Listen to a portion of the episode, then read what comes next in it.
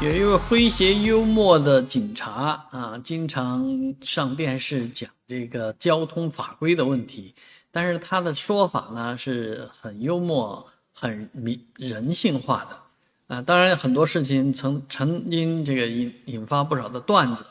呃，也让人留下很多真诚的眼泪。不过呢，谭谭同志啊，也因为这样呢，把自己的工作给搞丢了，啊，沉寂很长一段时间。最近呢，谭谈接受了一个访谈，啊，讲了一个很现实的问题，说的是现在的这个交通执法啊，影响到老百姓的生计问题。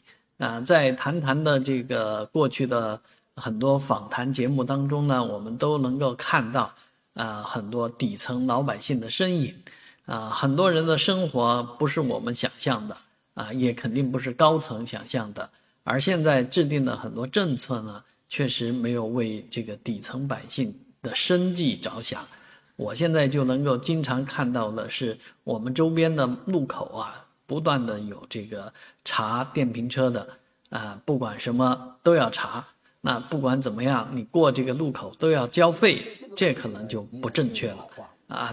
很多这样的现象持续很长时间啊，叫敢怒不敢言啊。现在终于有人出面来说这个话了，也希望啊有关方面要尊重老百姓，尊重底层人的生计问题。